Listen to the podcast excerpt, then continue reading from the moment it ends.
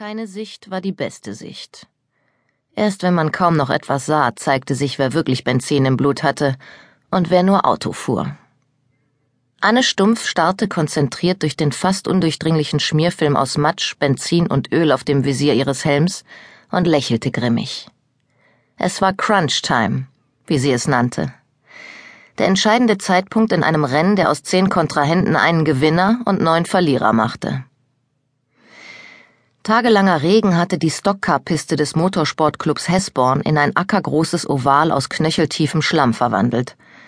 Darüber lag ein beständiger blauer Abgasdunst, der mit der typisch sauerländischen Mischung aus Regen und Hochnebel für ein Wochenende eine ungewöhnliche Minismoglage über das kleine Dorf südöstlich von Winterberg legte. Die HSK Stockcar Challenge. Anne Stumpf klammerte ihre feuerfest behandschuhten Hände noch fester um das Lenkrad. Der tiefe Boden, das ramponierte Fahrwerk ihres Autos und die ständigen Schläge in Rücken und Nacken ließen das Holpern über die Piste zu einem reinen Willensakt werden.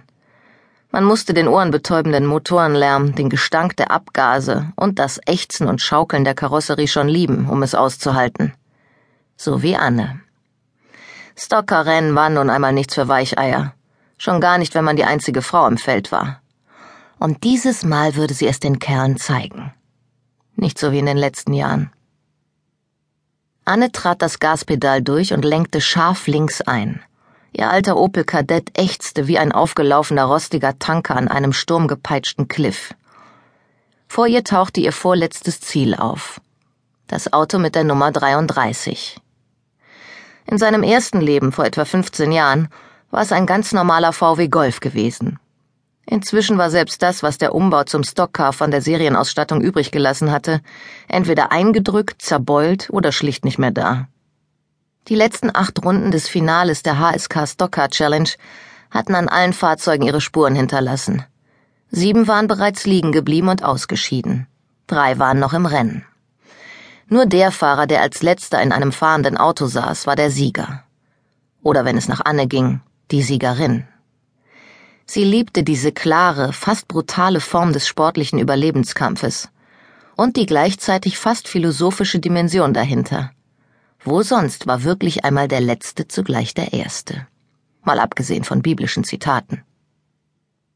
Anne regulierte ihre Geschwindigkeit nur über das Gaspedal. Die Bremse brauchte sie in dem tiefen Schlamm nicht. Die 33 kam schnell näher. Zu schnell. Anne roch den Grund, bevor sie ihn sah.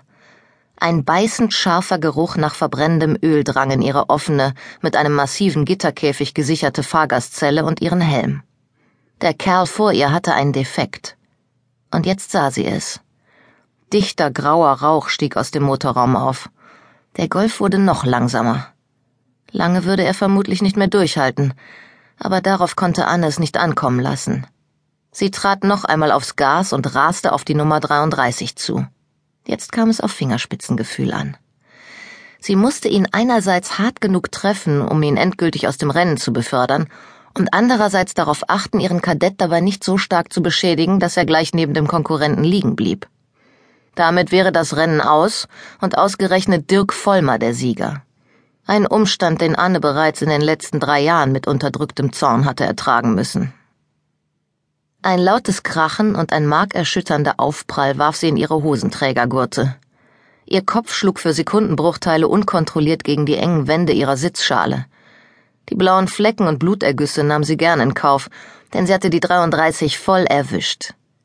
Der Golf verschwand aus ihrem Blickfeld, die schemenhaft vorbeifliegenden Gesichter der johlenden, meist männlichen Zuschauer zeigten ihr, dass nur noch sie und Dirk Vollmer übrig waren fragt sich nur, wo er steckte. Vermutlich auf der gegenüberliegenden Seite des Rundkurses.